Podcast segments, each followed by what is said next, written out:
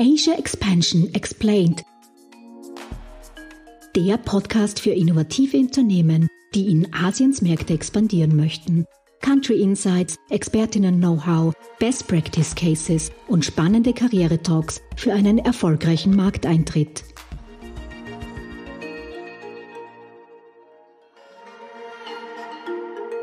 Herzlich willkommen zu einer neuen Ausgabe des Podcasts Asia Expansion Explained. Mein Name ist Karina Margreiter und ich bin Programmmanagerin des Global Incubator Network Austria. Und gemeinsam mit Fabian Gems, Geschäftsführer von Gem Solutions, tauchen wir ein in die Gin-Zielregionen und geben euch wichtige Tipps und spannende Insights für eure Expansionsstrategie. Heute haben wir eine Expertin zu Gast, mit der wir über Branding und Marketing in Südkorea sprechen. So ist es. Gabi Yoon von Asians ist heute bei uns.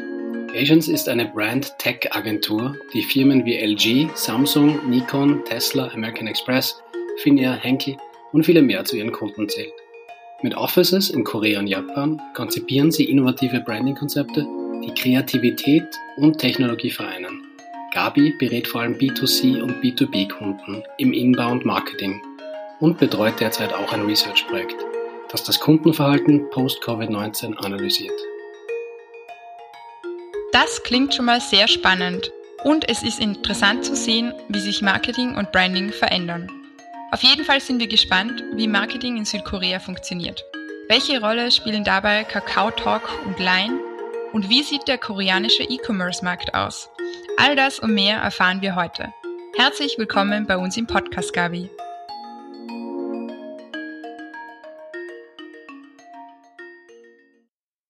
Hallo Gabi, willkommen bei uns im Podcast. Wir freuen uns heute mit dir über Marketing und Branding zu sprechen in Korea. Und vielleicht gibst du uns einen kurzen Einblick ähm, zu deiner Person.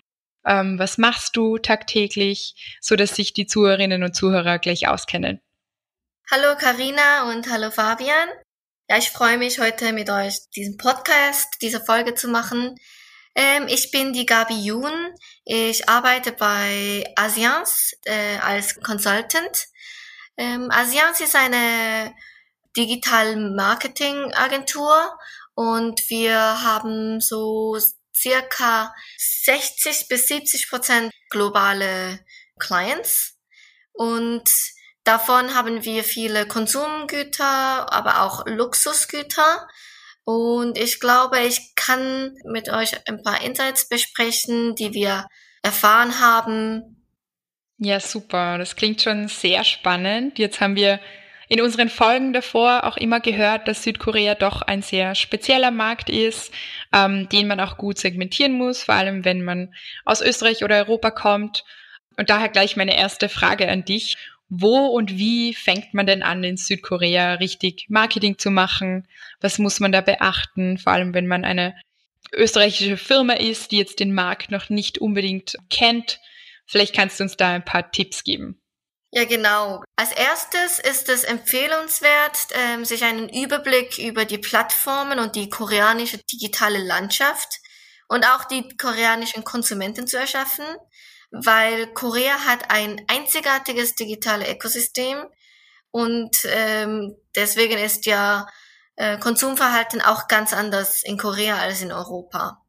Und mhm. um alles zu beschleunigen und Marketing präzise, lokal anzugehen, ist es auch sehr ratsam, mit lokalen Spezialisten zu kooperieren. Ja. Mhm. Okay, wir haben jetzt gehört, es ist ein spezieller Markt, einzigartige Landschaft digital, was es in Südkorea gibt. Kannst du uns einen Überblick geben? Du hast schon gesprochen über die digitalen Plattformen, die in Korea vorherrschend sind. Ich habe gehört, auf Amazon wird nicht viel bestellt. Nein, nein. Also die größten digitalen Player in Korea sind Neva und Kakao. Ähm, Neva ist die am meisten verwendete Suchmaschine in Korea, vergleichbar mit Google. Kakao ist eine Messaging-App, wie zum Beispiel WhatsApp, aber mittlerweile sind die beiden sogenannten Portalplattformen in ganz viel andere O2O-Bereiche expandiert. Das heißt, beide besitzen Social-Media-Funktionen. Kakao zum Beispiel hat mit Talm auch ein, äh, eine Suchmaschine fusioniert und ist dadurch auch zu einer Suchmaschine geworden. Und beide Plattformen beinhalten ziemlich ausgereifte Dienstleistungen im Bereich E-Commerce, Zahlungsverkehr und weitere Funktionen sowie Taxi-Service, Bank, Lieferungsdienste und so weiter.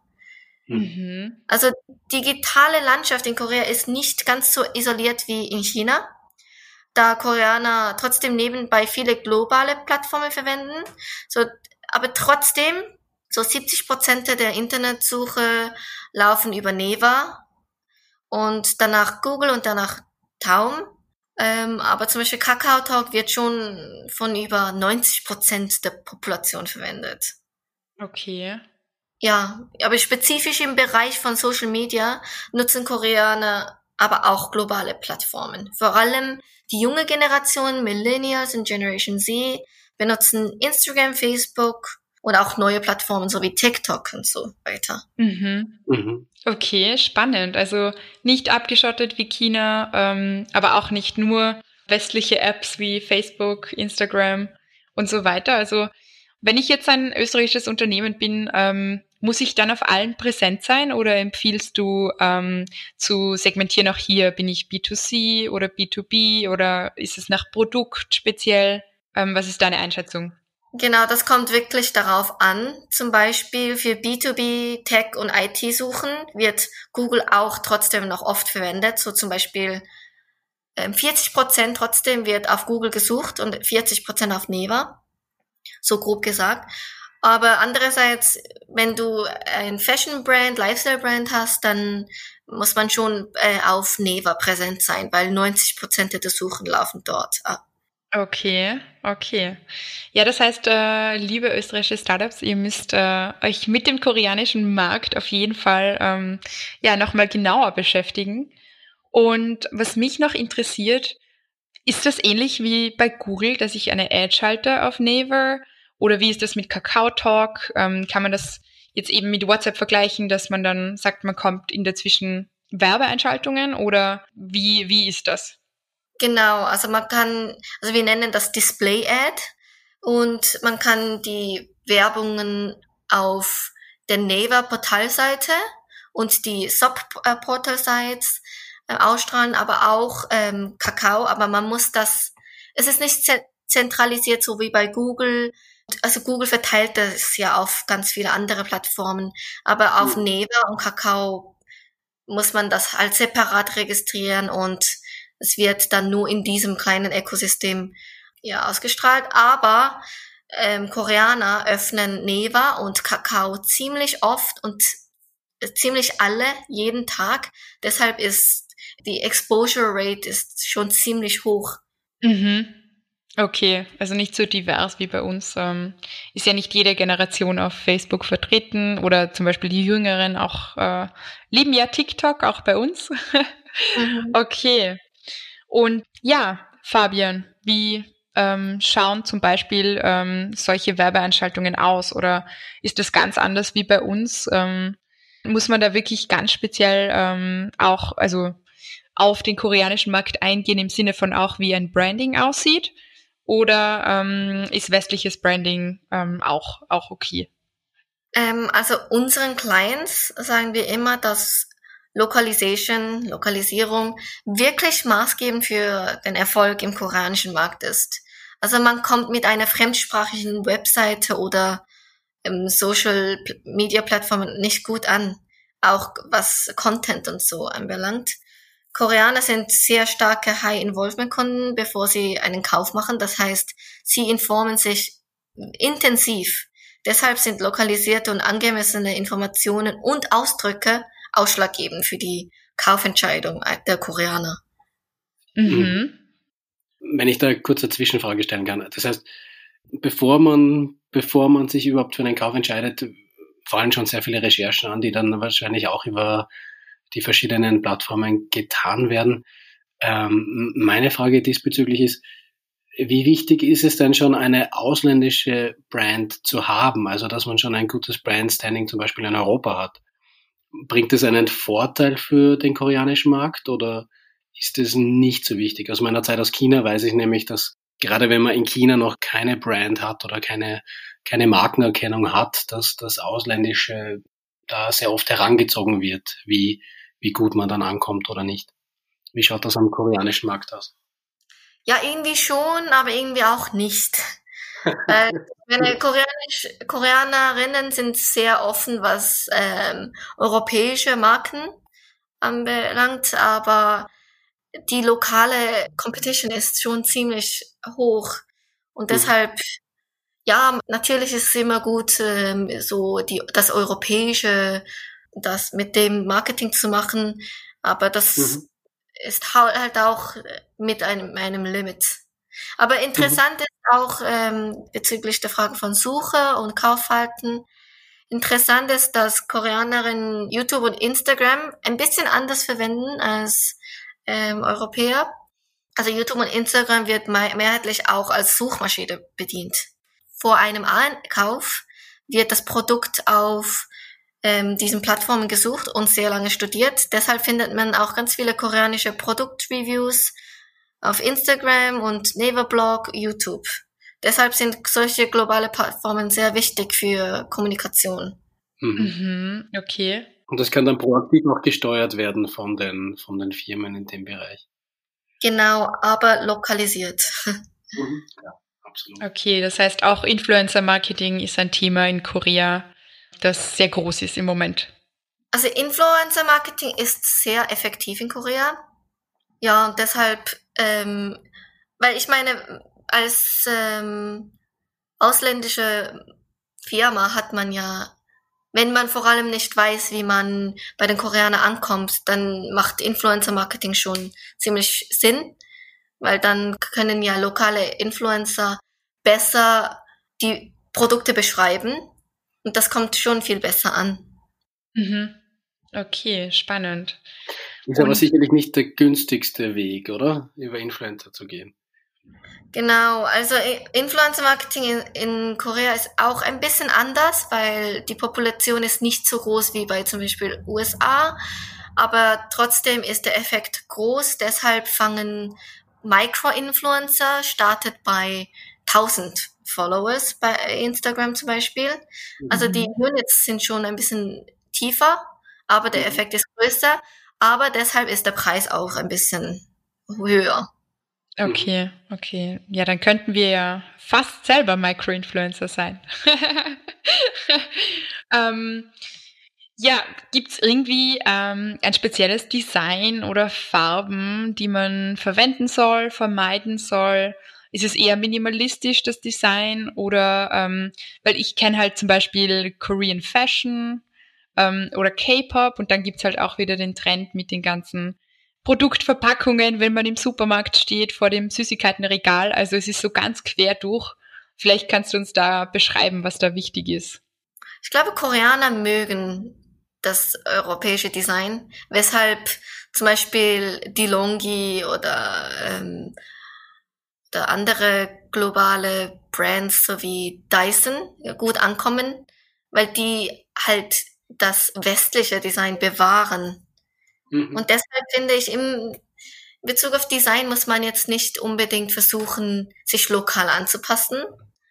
Und ja. Okay, also okay. Es, gibt keine, es gibt keine No-Go-Farbe zum Beispiel oder es gibt keine, keine Zahlen, die man nicht verwenden sollte oder man muss sehr aufpassen bei, wie das in China ist, dass man den richtigen Namen erwischt, weil das ist natürlich dann in chinesischen Zeichen. Das ist jetzt nicht das, das, das ein, ein großes vorherrschendes Problem in, in, in Korea. Nein, aber wir haben, wisst ihr, was Konglish ist? Das ist, ähm, Konglish heißt Konglish, ja. Korean English. Ah, okay. Ja. Ah, okay, Und, Konglish. Genau, zum Beispiel ähm, Starbucks, sagen wir Starbucks, Starbucks, also wir sprechen englische oder europäische Brands ein bisschen anders aus. Und bei der mhm. mhm. Konglisierung, wie soll ich das nennen, können ein, einige Brands schon ein bisschen anders klingen, vielleicht sogar aggressiv oder halt falsch. Und mhm. bei der Keyword-Suche oder SCM, ja, da manchmal müssen wir sogar äh, die Brandnamen oder Produktnamen adaptieren. Mhm. Gibt's, okay. Ja. ja. das ist interessant. Habe ich äh, sehr viel dazugelernt mit äh, Konglish. Das ist äh, wirklich äh, eine super Info, die du uns da gegeben hast. Ja, ich glaube, du hast es schon angesprochen, dass es eben wichtig ist, den koreanischen Markt wirklich äh, sehr gut zu studieren und deswegen eben auch die, die Kundinnen und Kunden zu verstehen. Aber wie ähm, kommuniziert man als Brand? Jetzt haben wir schon gehört, Influencer-Marketing, Produktreviews sind sehr wichtig. Ähm, aber ist es eher so, man hat direkten Kontakt, man antwortet ähm, auf Fragen auf irgendwelchen Review-Portalen oder ist es eher ähm, telefonisch? Und was würdest du sagen, wie geht man am besten vor als ausländische Firma? Lokal benutzte Channels sind ausschlaggebend. Was jetzt Customer Service und so anbelangt, ist ja sehr schnelle, direkte Kommunikation sehr wichtig. Und ja, zum Beispiel Kommunikation im Sinne von was, ähm, was hattest du wieder gemeint? Also ähm, wie man richtig kommuniziert mit den Kundinnen oder Kunden. Du kannst auch darauf eingehen, dass es wichtig ist, dass man mit Agents arbeitet oder. Ah, okay. Also es kommt auch wieder darauf an, wie viele lokale ähm, Competitors man hat. Aber um eine erfolgreiche Brand-Posizierung zu machen, schlagen wir immer unseren Clients vor, dass sie ein, zwei richtig ähm, competitive äh, Faktoren bestimmen und halt mit diesen bestimmten Faktoren die Koreaner überzeugen müssen. Zum Beispiel, Fabian hat jetzt erwähnt, dass Europa zum Beispiel äh, Made in Europe könnte was sein, aber mhm. es könnte auch einfach nur schon das Design sein. Und ich glaube, es ist einfach wichtig, dass bei der Expansionsstrategie die competitive, ich kenne es nur auf Englisch. Wettbewerbsfähigkeit, genau. Ja, genau, Wettbewerbsfähigkeit, ja, wie man das strategisch umsetzt. Ähm, okay. Mit Agenturen muss man wahrscheinlich arbeiten, weil zum Beispiel auf Neva und Kakao ähm, die Admin-Plattformen sind nur auf Koreanisch. Mhm. Ähm, und die Firmenregistrierung ist ohne lokale Hilfe dementsprechend auch ziemlich aufwendig. Agenturen sind in Korea nicht nur diesbezüglich hilfreich, sondern helfen auch, um ein primäres Markttesting zu machen in Bezug auf Performance, äh, wie die Marke ankommt, erste Reaktionen und so weiter. Man kann mhm. immer, immer später noch optimieren, wenn man will. Mhm. Ja. Und eine Frage zu diesen Plattformen. Braucht man dafür eine Business Entity in Korea oder ist es, damit man sich registrieren kann? Und ist es deswegen auch schwieriger, dass man das auch als ausländisches Unternehmen tut? Oder ist diese Hürde nicht gegeben? Ähm, auf Neva und Kakao kann man auch als ausländische Firma sich registrieren, aber der Prozess geht ziemlich lang. Es wird alles manuell äh, gemacht und auf Koreanisch. Mhm. Und für die Registrierung von Neva zum Beispiel gibt es äh, offizielle ausländische Agenturen, also globale äh, mhm. Agenturen. Und zum Beispiel ASEANS, unsere Agentur, ist eine davon. Mhm. Ja, also es geht schon, aber es hat schon ein bisschen, es geht länger und es ja. ist aufwendiger. Ja. Vor allem, wenn man es alleine macht, ja.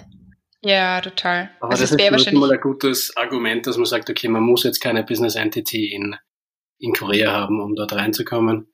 Aber trotzdem nicht, dass man, dass man einen Agent äh, bei der Hand hat, der einen auch führt, der dann natürlich auch diese, diese Market Tests machen kann glaube ich, ist, ist nie verkehrt. Ne? Weil wenn man für das kein Geld hat, dann sollte man sich generell überlegen, ob die Expansion in einem gewissen Markt zu diesem Zeitpunkt überhaupt sinnvoll ist. Mhm. Genau. Ja, definitiv. Ja, aber ich glaube, es sind schon jetzt, äh, ist auch ein wichtiger Punkt angesprochen worden, dass man eben den Markt mal testet und bevor man eben ähm, viel Geld ausgibt, glaube ich, ist das gar nicht so schlecht, wenn Koreanerinnen und Koreaner eh, wie wir gehört haben, sehr viel online sind und mobile active dass es hier auch einfach mal abgetestet wird in einer kleinen Kampagne, ähm, mhm. wie das Produkt denn überhaupt ankommt. Ja.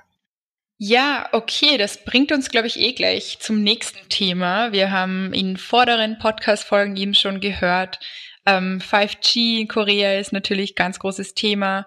Ähm, ich glaube, es ist auch ganz anders als bei uns, dass ähm, Koreanerinnen und Koreaner mehr am Handy sind.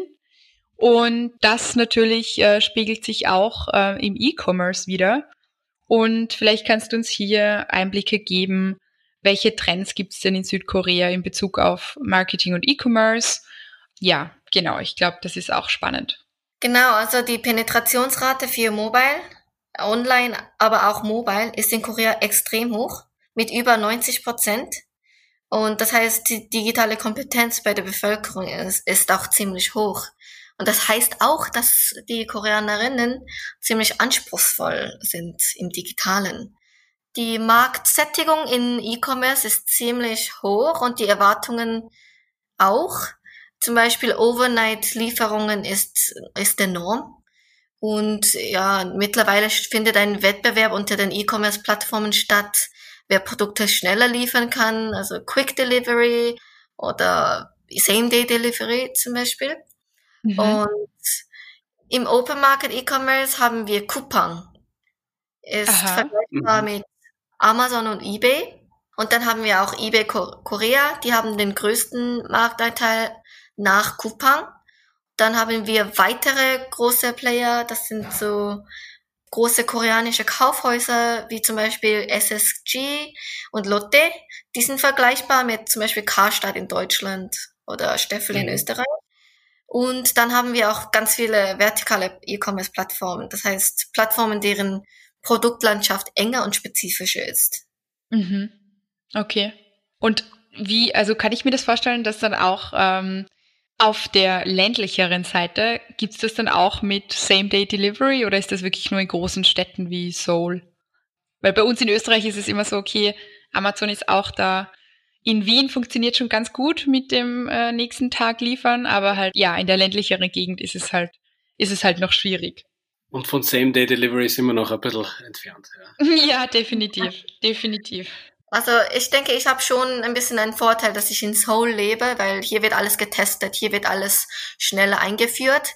Aber ähm, also Delivery-Infrastruktur ist schon wirklich auf das ganze Land verteilt ich meine, Korea ist auch nicht unbedingt so groß. Wir haben eine sehr große Population, aber Landmasse ist nicht so groß.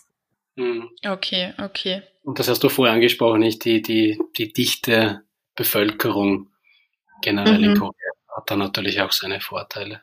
Ja, genau. Das heißt, da ist uns Korea einiges voraus.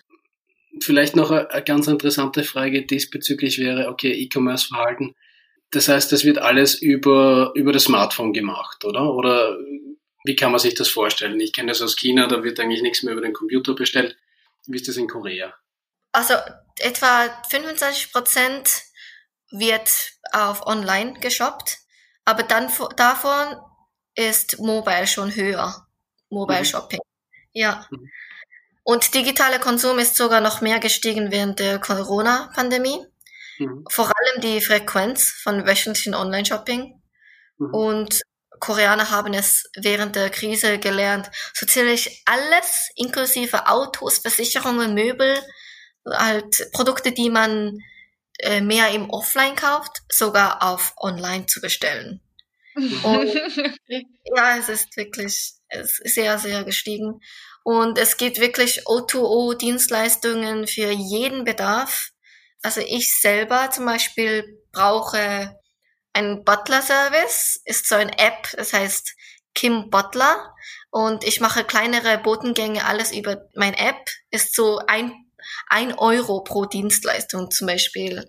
Kommt äh, der Kim Butler und wirft meine Recycling-Produkte weg für mich.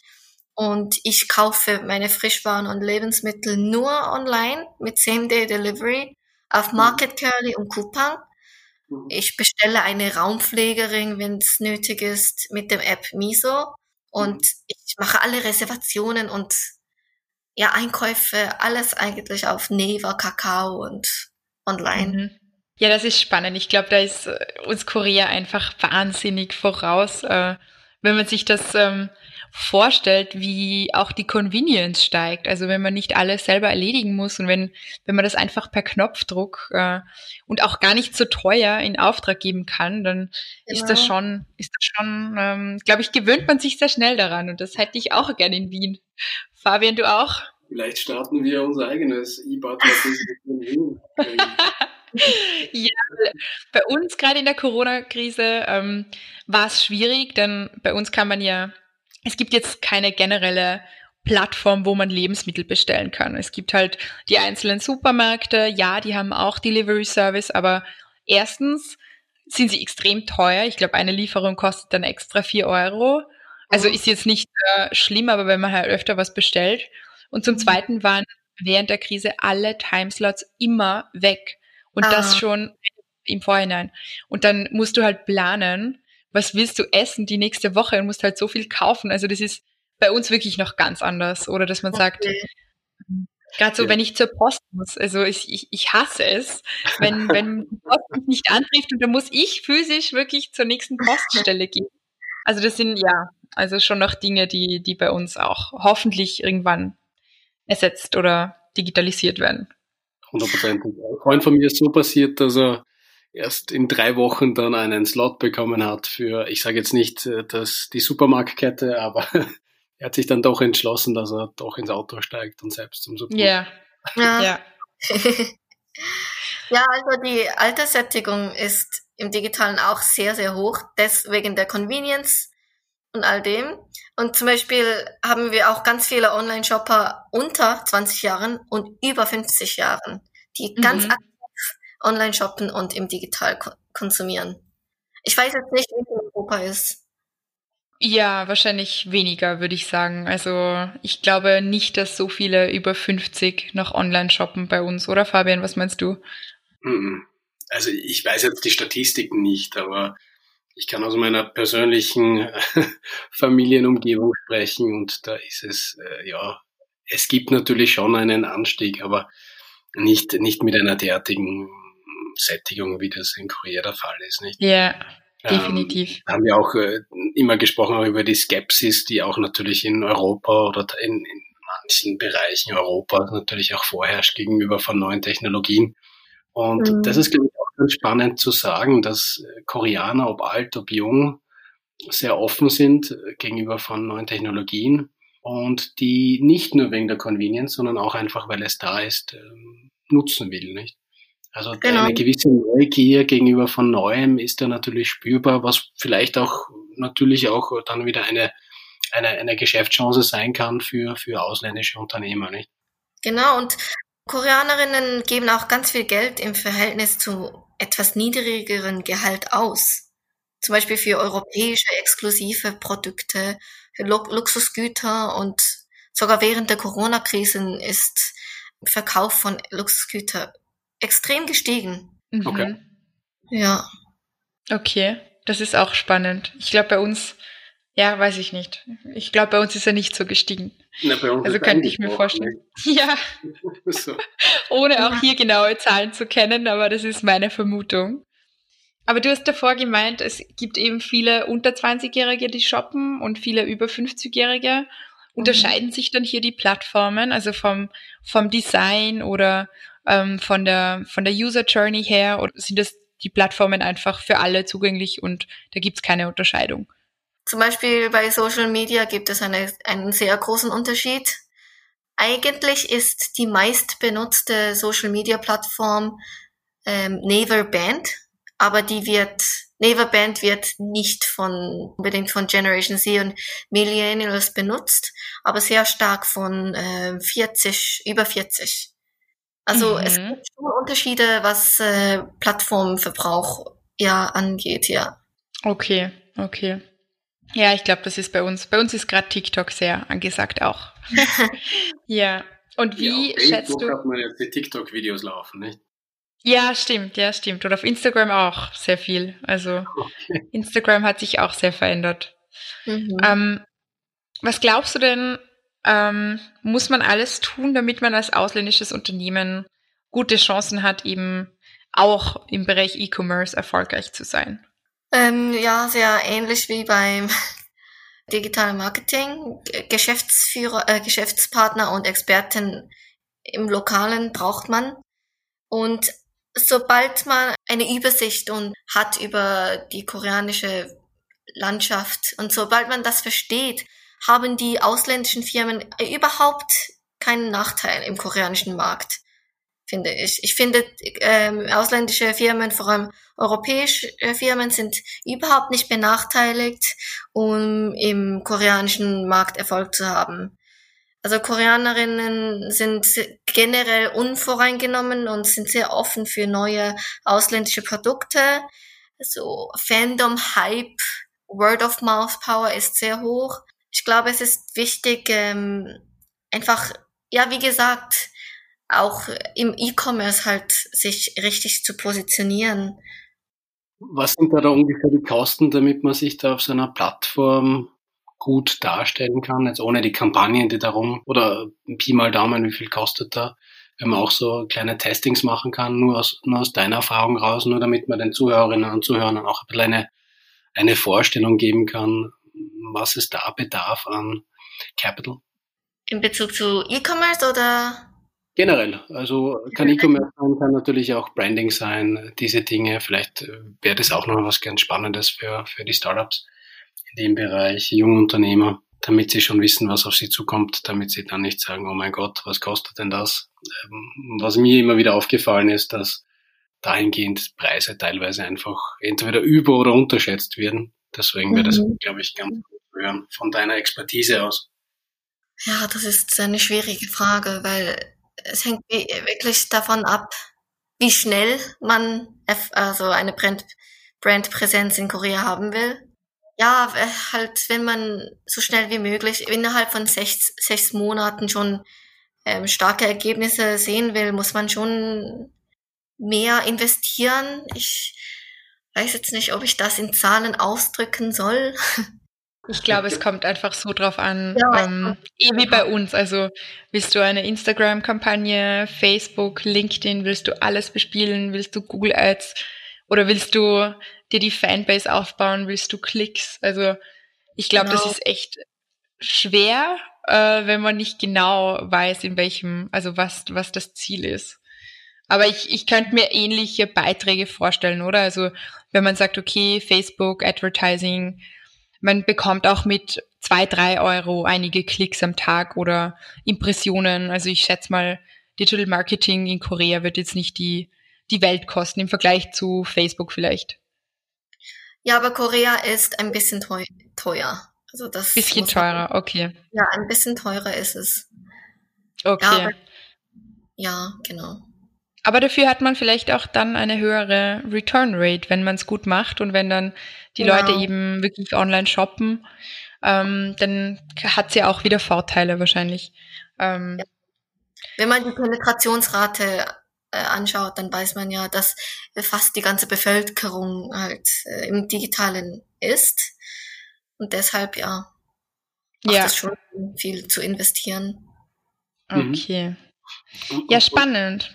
Und von den Firmen, mit denen ihr zusammenarbeitet, was, was sind da gerade so die großen Tendenzen, äh, die ihr auch seht vom, ja, was gerade gut ankommt in Korea? Man sieht ja, wenn man sich das anschaut, äh, wie sich die E-Commerce Sales aufteilen auf die Customer Base. Äh, sieht man Home Appliances, Home and Car Accessories, Cosmetics, Computers. Aus deiner Erfahrung raus, was, was äh, ist gerade, du hast schon gesagt, okay, alles wird digitalisiert, Autos, Versicherungen etc. etc. Aber was ausländische Brands angeht, äh, habt ihr da irgendein ein, ein Gespür oder ein, ein Gefühl, was da gerade am koreanischen Markt sich bewegt? Ähm, das habe ich mit meinem Team besprochen und wir haben festgestellt, Beauty und Fashion Produkte von Europa ganz gut ankommen. Mhm. Also zum Beispiel Eucerin. Mhm. Ich weiß nicht, wie man es ausspricht. Ja. ja. Genau. Eucerin hat ähm, wirklich bei der Expandierung in Korea hat, haben die wirklich ganz lange äh, lokale koreanische De Consumption Data studiert und mhm. wirklich darauf reagiert. Und sie haben versucht, wirklich von Anfang an alles customized, low Korean customized, lokalisiert zu machen. Sie haben sogar die ähm, Produktfotos äh, alle wieder aufgenommen, so dass es wirklich für die Konsum, äh, für die koreanischen Konsumen passt. Mhm. Und zum Beispiel im Bereich von Household Appliances, wie sagt man mhm. das? Mhm. Haushaltswaren. Haushaltsartikel, ja. Genau. Im Haushaltswaren ähm, haben wir ganz oft beobachtet, dass Design und das Europäische ganz gut ankommt. Aber wir haben schon sehr viele lokale Competition, Samsung, LG. Mhm. Und wenn man halt da stark keine Position hat, dann wird man ganz schnell überholt. Mhm. Aber das gleiche geht auch, ähm, was Fashion und äh, Beauty anbelangt. Ich meine, ja, das europäische Brands kommen gut an, aber wir haben auch ganz viele koreanische Brands in diesem Bereich. Mhm. Ja, das finde ich sehr interessant, dass, ähm, dass du sagst, dass Fashion und Beauty eben von Europa nach Korea gut ankommt, weil ich glaube, genau umgekehrt ist es genauso. Ich glaube, Korea kennt man hier vor allem auch mit den, durch die Beauty-Produkte, die es gibt, ähm, auch wenn sie vielleicht nicht ähm, auf dem Markt sind so viele, aber jeder kennt Korea ähm, und den Schönheits, ähm, wie soll ich sagen, Schönheitstrend so quasi. Man muss jung geblieben sein. Also das ist sicher ein großes Thema und auch Korean Fashion kommt immer mehr. Ähm, genauso wie K-Pop. Also ich glaube, Korea ist wirklich auch am Vormarsch, wenn es Richtung Österreich geht und Richtung Europa. Aber es ist eh schön zu sehen, dass es hier einen, einen, eine Brücke gibt und auch einen Austausch, dass wir uns gegenseitig Produkte anbieten. Mhm. Und ja, ähm, ich glaube, jetzt haben wir schon sehr viel ähm, über E-Commerce, Branding, Marketing gesprochen. Ähm, vielleicht kannst du uns noch ähm, deinen persönlichen Insider-Tipp geben, was man auf jeden Fall beachten soll oder ähm, deinen Erfolgstipp für unsere Zuhörerinnen und Zuhörer? Also ich persönlich, wenn ich eine Firma von Europa ähm, nach Korea bringen würde, würde ich sicher ein lokales Team zusammenstellen. Ich finde, das ist sehr wichtig. Auch wenn man mit Agenturen arbeitet, ist es viel einfacher, ein lokales Team zu haben, ähm, das mit den Agenturen kommuniziert, mit den lokalen Pla Partnern aus, sich austauscht. Das würde ich machen. Und ich persönlich würde am Anfang viel investieren, äh, während einer kurzen Zeit, zum Beispiel sechs Monate bis ein Jahr.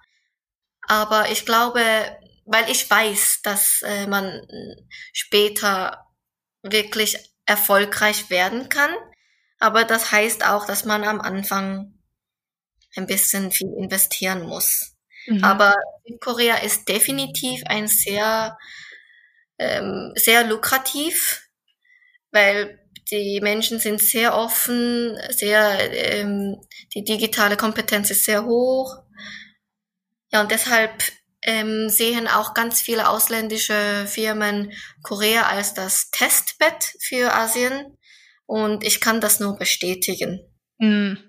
Okay, ja, super. Nein, ich kann nur noch ergänzen. Ich finde auch, dass Korea manchmal unterschätzt wird, wie gut äh, man Geschäfte machen kann in Korea und wie offen die Menschen sind. Das haben wir heute gehört und in diesem Sinne vielen Dank, dass du dabei warst, liebe Gabi, und für deine tollen Insights. Ja, vielen Dank auch an Karina und Fabian. Danke, Gabi. Hat uns gefreut. Das war schon wieder die nächste Folge von Asia Expansion Explained. Wir hoffen, euch haben die Einblicke gefallen und seid auch nächste Woche wieder mit dabei bei einer neuen Folge zur Chin Zielregion Korea. Das war Asia Expansion Explained, Ihr Podcast für eure Internationalisierung nach Asien. Ihr habt Fragen, Anregungen, Wünsche? Dann schreibt uns unter podcast.gin-austria.com. Weitere Infos zu den Startup Services von Global Incubator Network Austria findet ihr auf gin-austria.com. Ready for the next steps? Go big, go global, go Asia. Dieser Podcast ist eine Kooperation zwischen Jam Solutions und dem Global Incubator Network Austria. ein Förderungsprogramm des Austria Wirtschaftsservice und der österreichischen Forschungsförderungsgesellschaft.